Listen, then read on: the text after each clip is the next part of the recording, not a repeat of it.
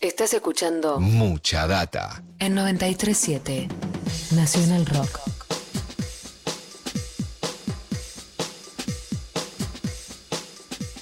9 de la mañana, 14 minutos, seguimos en mucha data en Nacional Rock. Muchas cosas están cambiando en la Argentina a partir de hoy. Por suerte podemos conservar todavía la presencialidad en las escuelas, que me parece que es una de esas cosas a las que no se opone nadie, por lo menos por ahora, ¿no? Que es raro en un contexto en el que hay gente que se opone antes de saber cómo son las cosas, ¿no? Ya me opongo por las dudas. Está con nosotros el ministro de Educación de la Nación, Nicolás Trota, al que le agradecemos que nos haya atendido.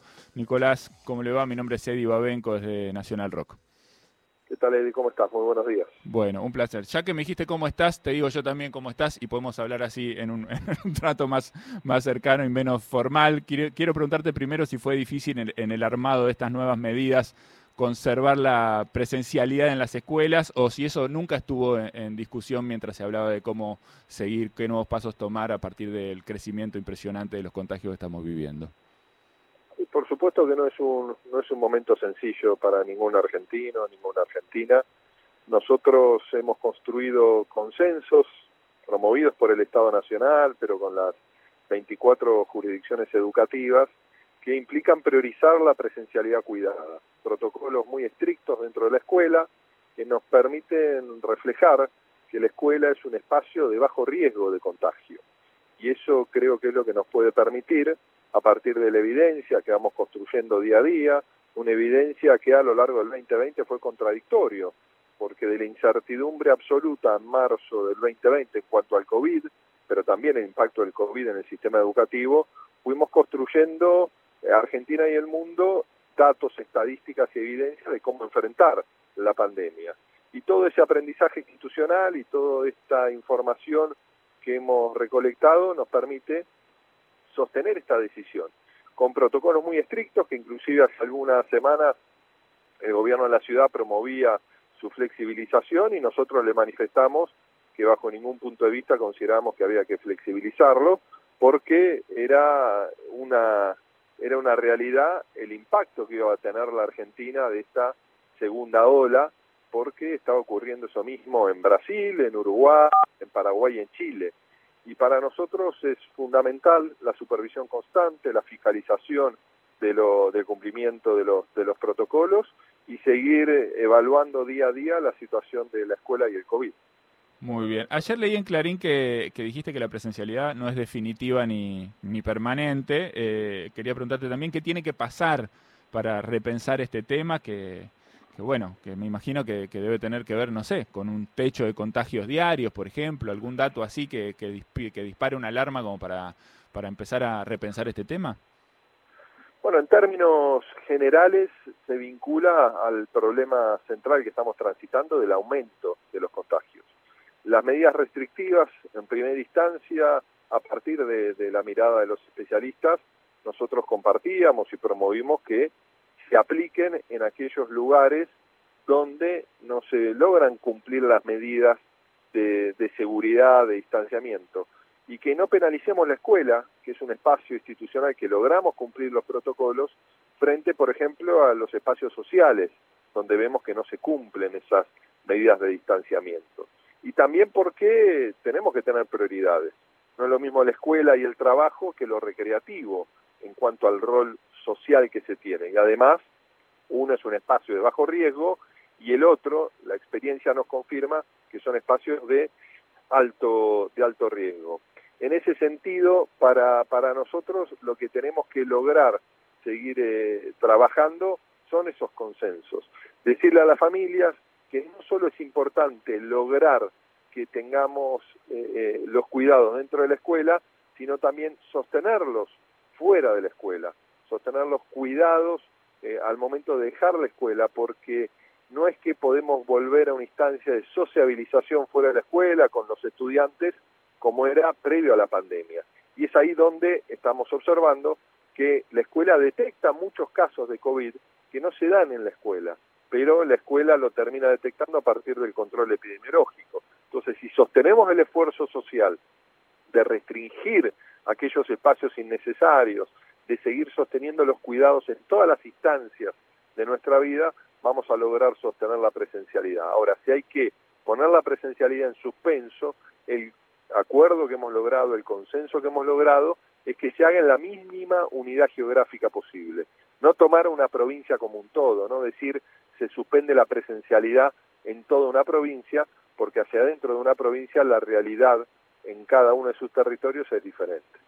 Eh, es interesante esto, verlo y pensarlo. Estaba viendo el otro día algunos números respecto de la, de la incidencia, digamos, de, los contagios en el sistema educativo, que por lo que vi es muy baja. Creo que es un chico de cada mil eh, ¿no? que, han, que han tenido contagios entre los matriculados de, de las escuelas, lo cual es, eh, realmente muy, muy bajo. Hay un poco más de personal docente por ahí eh, contagiado, pero me imagino que, eso también debe tener que ver con, variaciones que se dan, con las diferentes características que tienen las, las escuelas en los distintos distritos del país, que también tienen en términos edilicios, en términos de cantidad de gente dentro de las aulas, muchísimas diferencias. Bueno, pero ahí para nosotros es importante que los protocolos, que hay que cumplirlos, ¿no? Porque una cosa es la norma y otra cosa es el despliegue de la norma, ¿no? Y su efectivo cumplimiento, y ahí para nosotros es muy importante, ¿no? El control cruzado que implica nuestra comunidad educativa, ¿no? Con los directores y directoras en los cuales confiamos plenamente en poder desplegar los protocolos, en los docentes, auxiliares, estudiantes y familias, para que entre todos tengamos la capacidad de mirada, para mejorar los aspectos que nos permitan ese regreso seguro. Porque, por ejemplo, en un aula no es que se determina que pueda haber 10 o 20 estudiantes, la norma. La norma lo que dispone es que tiene que haber distanciamiento. Entonces hay en aulas que puede haber 15 estudiantes cumpliendo al menos un metro y medio de distancia entre los estudiantes dentro del aula y en otra estructura edilicia, en otra aula o en un gimnasio que se transforme en aula, puede haber 30 chicos cumpliendo el distanciamiento. Y siempre para nosotros un punto fundamental es tapaboca en todo momento y ventilación cruzada. Y esas pequeñas, grandes cosas son las que nos van a permitir sostener la presencialidad cuidada, pero con una atención constante, ¿no? Y priorizando la escuela, el cuidado, que es la responsabilidad de nuestro gobierno y de todas las jurisdicciones educativas. Muy bien. Al principio de la, de la nota yo decía, bueno, en general eh, parece que estamos todos más o menos de acuerdo en el asunto de que la presencialidad es una cosa que habría que tratar de no tocar o habría que tratar de cuidar. Sin embargo, eh, sé que hay un grupo de, de padres de una, de una comunidad que se llama Salud Colectiva, un grupo que se llama eh, Salud Colectiva, que hizo una presentación como en contra de la presencialidad, un poco preocupados por este tema del rebrote de coronavirus. ¿Cómo está ese tema? ¿Es obligatorio sí o sí? Para, para un chico ir a la escuela en este contexto, o los que no puedan, o los que tengan algún inconveniente, o los que, bueno, por decisión de sus padres eh, no, quieren, no, no, no, sean, no quieran ser expuestos, no quieren, los padres que no quieren exponer a sus hijos, pueden ofrecerles una alternativa de, de distancia o de, o de teleescuela como se hizo durante el año pasado. Bueno, la, la presencialidad cuidada en la escuela la transforma en un espacio de bajo riesgo. Y esto es un punto también que tenemos que tomar en consideración. Y si nosotros pensamos que suspendiendo las clases los chicos no se van a encontrar, también es un problema, porque lo que observamos y el problema principal que estamos teniendo en cuanto al COVID y la escuela no es lo que ocurre con nuestros hijos e hijas dentro de la escuela, sino lo que ocurre después de la escuela. Y ahí es donde tenemos que poner el foco. Por supuesto, también en, en un momento tan excepcional como este, eh, hay estudiantes como también docentes que están exceptuados de la presencialidad cuidada en la escuela, los que son, por, por ejemplo, grupo de riesgo, los que son convivientes de una persona que integra un grupo de riesgo. ¿no? Y entonces, en ese sentido, es importante eh, que las familias tengan la tranquilidad de, de, que en todo momento lo que estamos pensando, las decisiones que estamos adoptando, se vinculan a lograr conjugar escuela segura para garantizar aprendizaje, pero también algo que es muy claro y que ha sido la definición de nuestro gobierno, nuestro ministerio, es el cuidado de la salud. Hoy la evidencia nos demuestra que la escuela era un espacio seguro. Durante el 2020 la evidencia era contradictoria y frente a la duda nosotros manifestábamos que frente solo a la duda de que pueda ser un espacio de riesgo, teníamos que sostener la virtualidad o la distancia. Hoy los datos son contundentes y mientras los datos sigan reflejando la posibilidad de sostener esa presencialidad cuidada, es lo que va a promover nuestro, nuestro gobierno. Pero por supuesto todos tenemos derecho a tener una mirada en un momento tan difícil y de angustia, pero cada una de nuestras decisiones se construyen en base al diálogo con los especialistas y a la evidencia nacional e internacional. Bien, eh, hablando de la evidencia internacional, puede ser que algunas de estas posiciones también estén eh, de alguna forma estimuladas por el hecho, el hecho de que hay muchos países en Latinoamérica y en el mundo que siguen decidiendo, eh, lo vimos en, Uruguay, por ejemplo, que hace muy poquitos días extendió, digamos, el plazo de virtualidad en la educación hasta el primero de mayo. bueno, sigue habiendo muchos países que toman la decisión de ir por la contraria, ¿no? Y de suspender las clases en un momento en un momento crítico. Por eso es que vos dijiste que, la presencialidad no es definitiva ni permanente. Quiero decir, si se complica más, eh, eso puede cambiar. Si se complica, eso puede modificarse. Lo que sí decimos con claridad es que hay que modificarlo en eh, la mínima unidad geográfica posible. No, no es una decisión que se suspende la presencialidad en la Argentina en el sistema educativo, porque hay distintas realidades. ¿no? Y eso también es un punto importante a destacar y después es muy difícil comparar de manera lineal las realidades que transitan distintos países. En el caso de Uruguay, Uruguay fue el país de América Latina que logró sostener la mayor presencialidad durante el 2020, inclusive se ponía como modelo. Ahora, siempre yo sostuve que era una comparación injusta para el resto de los países, porque entre otras características, Uruguay, un país poblacionalmente 3 millones y medio de habitantes, no había recibido el impacto de la pandemia. Y el impacto de la pandemia lo empezó a recibir en el mes de diciembre. Y ha adoptado políticas muy restrictivas que incluyen el sistema educativo, un país que está transitando su primera experiencia, ¿no? Y nosotros la experiencia de la escuela y el COVID la empezamos a transitar con mucha dificultad en el invierno del 2020. Y a partir de allí tomamos ciertas decisiones, avanzamos en ciertas medidas que pusieron el horizonte del inicio del ciclo electivo con una presencialidad cuidada en todo el país, que es lo que logramos. Y a partir de allí tomamos otras decisiones, por ejemplo, la vacunación de nuestros docentes y auxiliares. Llevamos vacunados casi medio millón de docentes y auxiliares del sistema educativo. La provincia de Santa Fe, para mencionar un ejemplo, lleva vacunado el 82% de los docentes y auxiliares del sistema educativo. Y van a estar, hablé anoche con la ministra de Educación, la semana que viene van a estar terminando de vacunar a todo el sistema educativo. Eso, conjuntamente con los protocolos estrictos, fortalecen la posibilidad de la presencialidad en Santa Fe, una provincia que sufrió un fuerte impacto en la primera ola del COVID.